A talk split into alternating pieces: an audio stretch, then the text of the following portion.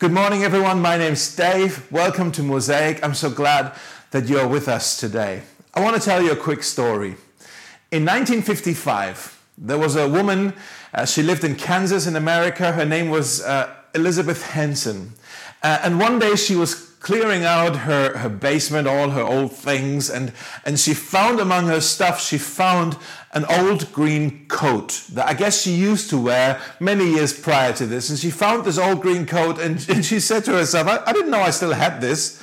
This is so out of fashion, this old green, worn out, dirty green coat. Uh, I'm never going to wear this again. Why do I still have this? I'm just going to throw this out. And so she went to throw this out, and then her son uh, sees her and, and she says, Mom, where are you going to go take that green coat? Uh, and she said, I'm going to throw it out. And, and, and he says, Can I have it? And mom goes, Well, what do you want to do with this green coat? It's useless. It, it's, it's worn out. We don't need this anymore. Uh, but sure, I don't need it. If, if you want it, you can have it. And so uh, she gives the green coat, this useless, worn out, out of fashion green coat, she gives it to her son. And her son takes it and goes into his bedroom and starts to actually cut it up and uh, stitch it back together in a whole different way. And he actually uh, takes a ping pong ball and cuts it in two and also stitches that on there. And that useless green coat actually went on and it won an Oscar. Uh, it had a hit single on the radio. It had a TV show that went on for decades. Uh, it also had a celebrity love affair with the most beautiful pig on the planet. in the hands of Jim Henson, the son, Jim Hen- in the hands of Jim Henson, this useless green coat became Kermit the Frog. Kermit the Frog. Jim Henson had an ability to see what that useless coat could become. He, he, he could see beyond what it was to what it could be. And so he remade it. And friends, that is exactly the story that Jesus wants to write with every one of us today. He wants to remake us. Today we are starting a new series called Waymaker. We're going to look at the ways of Jesus, Waymaker. For the next six weeks, we're going to look at six different stories, uh, six different actually people in the Bible who had an encounter with Jesus. And they're all very different people. They all have their own stories, their own lives. It's not that they're the copy paste stories. They're very different uh, stories, very different people. They have one thing in common. They each have something in their lives uh, that I guess the, that, that held them back from Jesus. Something that made them feel like, ah, ah I'm, I'm a useless green coat. I can't come to this Jesus. Something that, a barrier that they had and every single time, we're going to see how Jesus actually was able to build a bridge over that barrier to their hearts. That's what we want to do. We're going to look at these stories and look at barriers and bridges. Now, maybe you've uh, figured this out already. The people in Berlin, your friends, your co workers, your neighbors, uh, the people who are maybe uninterested in church, they have all kinds of different barriers, different reasons why they don't believe in God like we do. You know, they're not, they're not all of the same reasons. You know, they're all different, of course. You know, one person might say, I, I can't believe that. I looked at the reasons, I looked at the arguments, it just doesn't make sense to me. I can't believe in God. Another person says, maybe, well, I don't want to believe. I don't want to believe in a God who fill in the blank. And they refuse it. A third person says, I can't believe anymore. Now that's different as well. I can't believe anymore. It means maybe something happened to that person, maybe something painful, and they just, I can't believe, I don't know if I can believe this anymore. And a fourth person might say, I don't want to believe what they believe. I don't want to be associated with the Christians and the church. I don't want to be part of that. Thank you very much. You see, there's there's so many different reasons why people may not believe in God, and nobody likes to be put in a box. Let's not put people in a box. Because when we do that, it just causes all kinds of problems. Just switch on your television and watch the news. What's happening around the world in the last, well, week or so. Uh, nobody likes to be put in a box. Jesus never labeled anybody. He just didn't. He, he didn't put people in boxes. He always saw the dignity and the worth of the individual. He always found a way, an individual way, to build bridges where there were barriers. He really is the waymaker. What I hope we will discover together is that Jesus is the way to the Father, but that there are a thousand ways to Jesus. There are a thousand ways to Jesus. And so we're going to go on this journey together for the next weeks, and we want to get to know the ways of Jesus, the waymaker. And uh, I hope you're up for this. My, my prayer for you, for us, is that we'll get to learn from him, that we will get to learn from him what it means to be um, the people of grace. That's, that's what we want to be at Mosaic people of grace uh, who look like Jesus. And so today we're going to start in Luke chapter 19. In Luke chapter 19, this is about 10 days before Jesus went to die on the cross. So I want to ask you this What would you do if you knew you had only 10 days to live? Have you ever thought about this? What would you do? How would you spend your days, your last 10 days on this planet, I guess? What would you do if you only had 10 days left to live? You know, off the top of my head, I thought, well, I would eat steak every day, I would drink cocktails every day, and I would try to spend as much time as possible with my closest family and my closest friends. That's what came to my mind. Maybe travel, although what's the point? You know. Well, what did Jesus do? He knew he was about to go to the cross, but he still goes out. Even though he knows I have 10 days left, he still goes out to befriend a man who is hated by everyone. Let's look at this story now. Hi everyone, my name is Jamilia, and today we're reading Luke 19, verses 1 through 10. Jesus entered Jericho and made his way through the town. There was a man there named Zacchaeus. He was the chief tax collector in the region, and he had become very rich. He tried to get a look at Jesus, but he was too short to see over the crowd. So he ran ahead and climbed a sycamore fig tree beside the road, for Jesus was going to pass that way. When Jesus came by, he looked up at Zacchaeus and called him by name. Zacchaeus, he said, quick, come down. I must be a guest in your home today. Zacchaeus quickly climbed down and took Jesus to his house in great excitement and joy. But the people were displeased. He has gone to be the guest of a notorious sinner, they grumbled. Meanwhile, Zacchaeus stood before the Lord and said, I will give half of my wealth to the poor, Lord, and if I have cheated people in their taxes, I will give them back four times as much. Jesus responded, Salvation has come to this home today, for this man has shown himself to be a true son of Abraham. For the Son of Man came to seek and save those who are lost. The title of this preach today is Hide and Seek. Hide and seek, like the kids' game. You know, because this story looks a little bit like a kids' game, doesn't it? Here's a tax collector who's running down the streets and then he's hiding in a tree. And then a rabbi, Jesus, he comes along. Uh, he, he comes along to seek and to find him. Hide and seek. Well, in order for us to understand this story, we really need to understand who this guy, who Zacchaeus was. Let me read this again. Verse 2 it says, There was a man there named Zacchaeus. He was the chief tax collector in the region, and he had become very rich. Now, I don't know about you, I don't know anybody who gets very excited about paying taxes.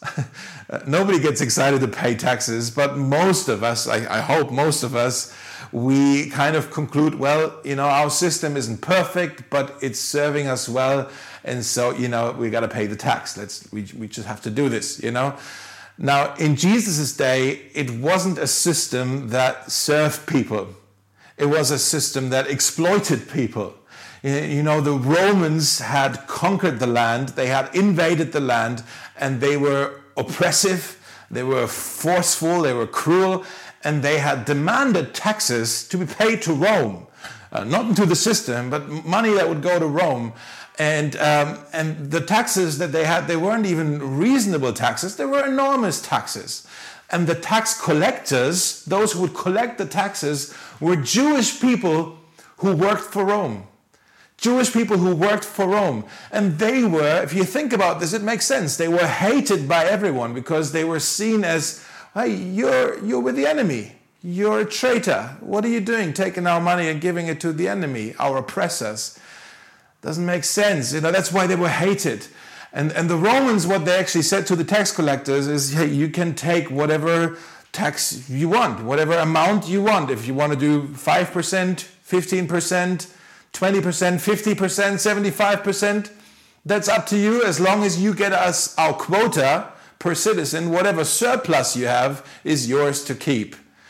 And so you can see what happened. The tax collectors, they took way more than they were actually asked to take by the Romans, and they kept a lot money, a lot of money for themselves as well. They took from their own people uh, to then be able to afford a very grandiose lifestyle. So they were traitors, they, they were thieves, they were uh, dishonest. And also, we, we're told that this was in Jericho. Now, Jericho was uh, quite a rich city at that time. Uh, it was also where King uh, Herod had his kind of his winter palace, and so there were a lot of traders coming in and out, lots of taxes to be paid. Uh, also near Jericho, um, uh, there, there were these uh, balsam trees, these groves um, that produced these herbs and stuff that were actually used for worship, for funerals, and for, for you know the smoke in the temple and all these things.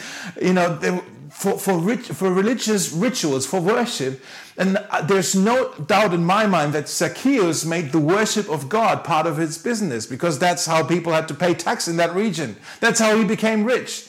He made money off the worship for God. No wonder the religious leaders were saying these tax collectors, they are sinners. They're making money out of the worship that is intended for God. So Jericho was quite a lucrative place uh, to be a tax collector. And Zacchaeus, he was the chief tax collector. Uh, so he was kind of over, he was a supervisor. No doubt he lived in one of the finest villas in Jericho. And uh, there was not one person in Jericho who uh, would identify as a friend or a fan of Zacchaeus. He didn't have anybody. He was a loner. He was rich, but he didn't have any friends. And so I think he was quite a nasty guy, a dishonest guy. You know, people would see his house or or they would see him walk down the streets with I don't know fine clothes or a big belly or you know an arrogant smile, and they would just think to themselves, or maybe even shout at him, "Was like, hey Zacchaeus, who paid for all of this? Who paid for this? We did, we did." And they would just try to rub it in because it was so unjust. Have you ever wondered? the Zacchaeus guy. Have you ever wondered how he got to be a tax collector? Like, what made him do it? You know, the text doesn't tell us this, so I'm just assuming things here.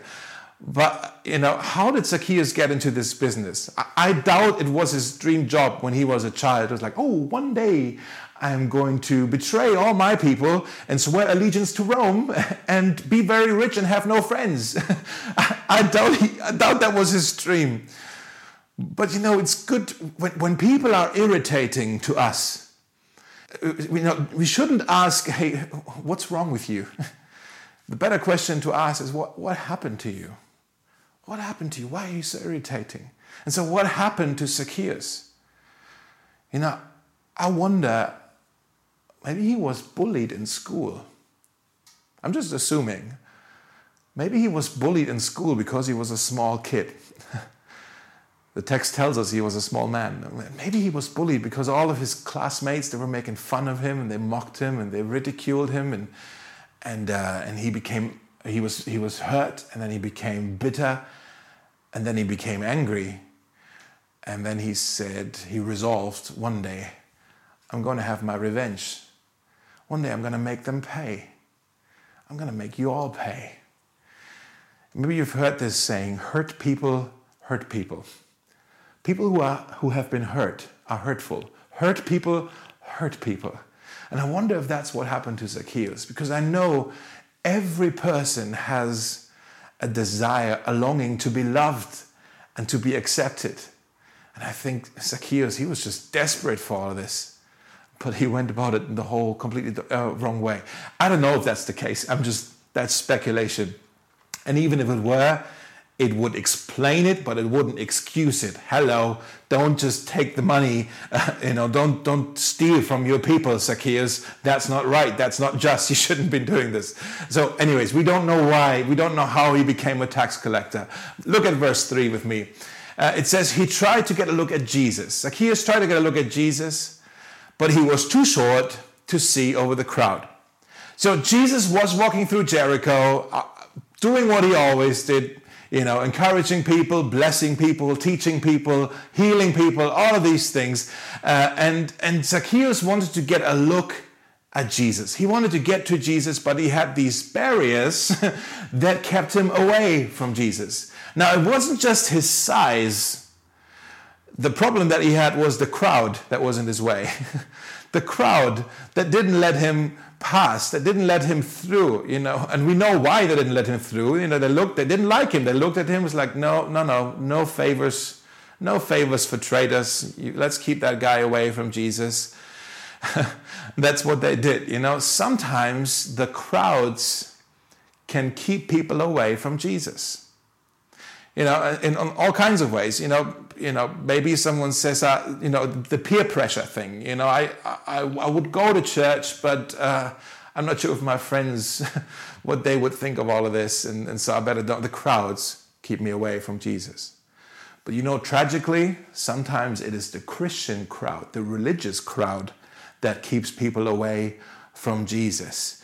You know, where maybe the people within the church, where, where we kind of try to keep certain people out of the church. Now, we're not actually closing the door on someone, but in the way we sometimes talk um, about people outside the church, about their lifestyles, about their choices, the way we talk about this keeps people out of the church. The crowd within the church can keep people away from Jesus. So the crowd was one barrier, and the other barrier, the obvious barrier that Zacchaeus had was also his condition. his condition as a tax collector. Zacchaeus, he knew how he got rich. He, he knew that he wasn't an honorable man. He knew he wasn't an honest man. He knew who he was. And have you see, seen this in the text? It doesn't say he tried to meet Jesus. It actually says he tried to get a look at Jesus. He just wanted to see the guy uh, and uh, he didn't try to meet him. What if the people that we think want nothing to do with God, actually, what if they believe that God wants nothing to do with them? Let me ask this again. What if the people that we think they want nothing to do with God, what if in reality or secretly they believe God wants nothing to do with them? Well, he thought he, uh, he was unqualified uh, to actually meet Jesus. He, he wasn't perfect, he wasn't spiritual enough, and so he just wanted to have a look at him. He didn't actually want to meet him, he knew he probably couldn't, or so he thought. because what he didn't know is that Jesus is a waymaker and that Jesus had a mission to came he came and to, to save and seek the lost. And there's three things that Jesus did. And we're going to look at that in just a minute. But before we do, let's sing this song now of the Waymaker, the Waymaker who came to touch every heart, to heal every heart, to turn lives around. Let's sing together. Jesus is our Waymaker. Let's go back to our story. We see uh, this hide and seek game here. Uh, Zacchaeus is hiding in a tree, and then Jesus comes along and he seeks him. And I think he does three things with and for Zacchaeus.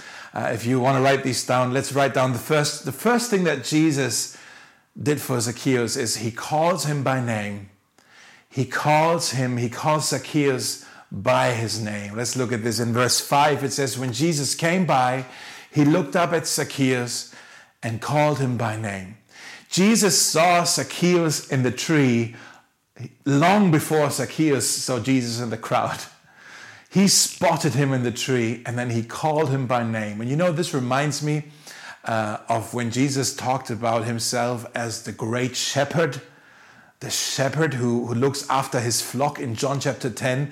Uh, and he actually says that the shepherd, he calls his own sheep by name.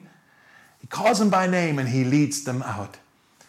You see, Jesus knew everything there was to know about Zacchaeus. He knew, and yet he had compassion on him. Yet he calls him by name. Yet he reached out to him. What a great picture of grace. And this picture is true for us as well, for you, for me. Jesus knows everything there is to know about you. And yet he loves you just the way you are you are more loved than you ever dared to hope. And you know, then there were these bystanders in the crowd who saw that and they just looked at, hey, Jesus, what are you doing talking to him? What are you doing? Uh, like, does he not know who this is? Like, why is he talking to Zacchaeus, the tax collector? And they were they were upset because God's grace is so scandalous. Like, why is Jesus reaching out to the worst person in the entire town? There's two things here that I really love about Jesus. I hope you do too. There's two things here. The first thing I love about Jesus that I can see here is his lack of concern for his own reputation. He just doesn't care what the other people are saying. You know, in um, in Matthew 11, there's a similar situation, uh, another scenario, but then the people were saying that actually the religious people they were saying about Jesus, they were saying, "Look at this glutton and drunkard. He is a friend of tax collectors and of sinners." And they wanted to insult him with this. They wanted to say he's a friend of sinners. But I think it's the greatest compliment for Jesus. He's a friend of sinners. Now, Jesus wasn't a glutton, he wasn't a drunkard, but he was hanging out with people who were these things. So he was guilty by association and he didn't care. He just didn't care about it. Don't you hope that we as a church at Mosaic get criticized for these things? Look at these Christians, they're hanging out with the sinners. Look at these Christians Uh, uh, look at look at you know and, and we're guilty by association. Oh, i would love if that's the case. So jesus i love about him that he, that he just didn't care about his reputation. And the other thing i love is his ability to see a crowd and spot the one person spot the individual. He looked at the one. He had a crowd of people in front of him but he saw zacchaeus in the tree Jesus has an ability to see 99 sheep and he says, Hold on, there's one missing. There's one missing. He's always looking for the one. Even when he's in the multitudes, when he's in the crowds, so many times in the Gospels we see this how he's singling out the individual. He's always going after the one. And so he, he looks up and he calls Zacchaeus by name and he says, Zacchaeus, and I just imagine that Zacchaeus is on that tree and he just looks around and, do you mean me? are you talking to me? And maybe Jesus went like, well, are there any other Zacchaeuses up on that tree? Of course I mean you, Zacchaeus. Come down here quickly. and, you know, that's, that's just the beauty of it. Zacchaeus probably didn't even know that he was meant. That's how scandalous the grace is. That's how scandalous it was that Jesus called him by name. And maybe you're listening to all of this right now and you're saying, well, that sounds really pretty and romantic and all of that, but that is not for me. Because if, Dave, if you would know what I have done in my life, then you would have to change your message right now because that isn't for me. Listen, I don't care what you've done. I don't care who you've done it with. I don't care where you have been. Jesus is calling you by name today. He is. Just like with Zacchaeus. Look at this in this story. In, in, chapter, in, in this chapter, in verse 5, it says, Jesus, he looked up at Zacchaeus and he called him by name. Zacchaeus, he said, quick, come down. I must be a guest in your home today.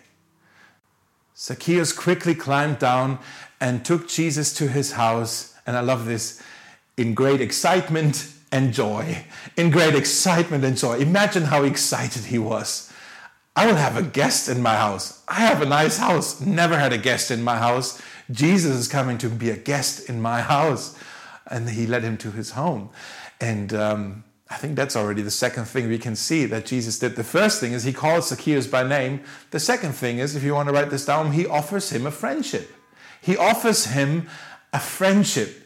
You see, in ancient times and also in many cultures around the world today, uh, you know, to share a meal together wasn't just about eating food. It was very much a symbol for, well, for unity, for uh, togetherness, for unity, for, for allegiance, for friendship. That's what Jesus is doing. He's offering a friendship. We're going to eat together. We're going to be friends, Zacchaeus. Notice Jesus doesn't say to him, Hey, Zacchaeus, if you stop your stealing, maybe I'll talk to you. no, he says, Zacchaeus, let's be friends. Let's be friends. And because Jesus did that, because he loved Zacchaeus as he was, that's why Zacchaeus also changed. He changed his ways. You see, that's the difference between religion, all the religions in the world, and the gospel of Jesus.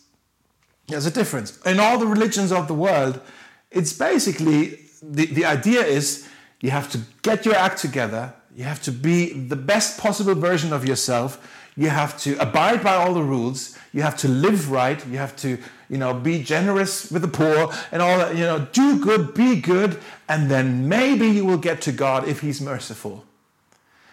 The gospel says God has come to you in the person of Jesus Christ to offer friendship. And it's not because of anything that you're doing so well, but because he's, he's coming, not because you're doing it right, but he's coming to make you right. That's, that's why. That's the gospel.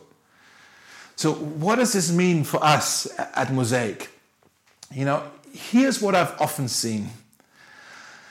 Oftentimes, I've seen that in, in, in many of our churches that we actually look more like religion than we look like gospel. And when a new person comes in, we, we want that person to behave right.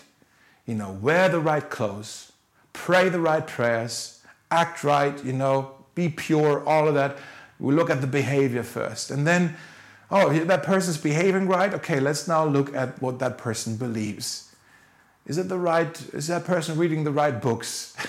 is it the right doctrine? You know, and only if the person behaves right and believes right then do we say, now you get to belong to our tribe. Now you are part of us. Behave, believe, belong. And here's what I think Jesus did. We see this all over the Gospels. He's swapping the first one and the third one. He starts with friendship. He says, first of all, you get to belong to me. Let's be friends. Let's have a friendship. Let's have a relationship. And then, as you get to know me, you will learn to trust me, to believe in me, to follow me. Believe. And then, as you believe in me, I'm going to put my spirit in you. And that spirit is going to work on your behavior and take and turn around all the things that are so destructive in your life so that it's actually not just about behavior, it's about becoming. You will become who you're supposed to be. And then it is belong believe, behave. You see, you cannot win an enemy for Christ, only a friend. and maybe you're saying, well, but hold on, what if that person doesn't behave right? What if he doesn't live right? Are we just then approving? Is Jesus not just approving the ways of Zacchaeus? No, he wasn't. Not, once in this story do we see Jesus say, hey, well done, Zacchaeus, for stealing from your people.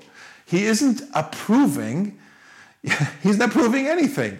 Uh, Jesus figured out a way to befriend people who did things that were not right in his eyes, but he did it anyways. He befriended them. I have never met anybody in my life who became a Christian because they were criticized. I have met loads of people in my life who became Christians because they were loved. Nobody gets Christians because they're criticized. People become Christians because they are loved, because of a friendship, because of a relationship. That is the Jesus way. That is the way of the waymaker. That's what it means to be a friend of sinners. And Jesus, he was so welcoming, he was so gracious that the tax collectors and the sinners, they were gravitating to him. They were attracted to him like, you know, like mosquitoes and bugs are attracted to a light bulb at night. At the same time, Jesus was so welcoming and gracious that the religious people, they were questioning this gospel of grace to the point that they eventually were shouting, Crucify him, crucify him. It's just too good to be true. We don't want this kind of teaching. Away with him, crucify him. Jesus is a friend of sinners, and he invites you today to start a friendship with him not because of your morality not because of your ministry not because not on the basis of anything that you have done but because he loves you just the way you are. There's a guy um, he's he's already went to be with the lord. His name is brennan manning uh, he, he was a christian priest and he was very honest about how he wasn't a very good priest, uh, about his struggles with alcohol and, and, all of these things in his life. And he wrote a book, brilliant book called The Ragamuffin Gospel. I encourage you to pick up a copy of that book. And in it, he writes My deepest awareness of myself is that I am deeply loved by Jesus Christ, and I have done nothing to earn it or deserve it. Hmm. Jesus loved Zacchaeus just the way he was. But then he also loved him too much to leave him that way. So he didn't just offer him the gift of friendship, he also offered to him the gift of salvation. That's the third thing. Would you write this down? Jesus, he brings with him salvation. He brings with him salvation.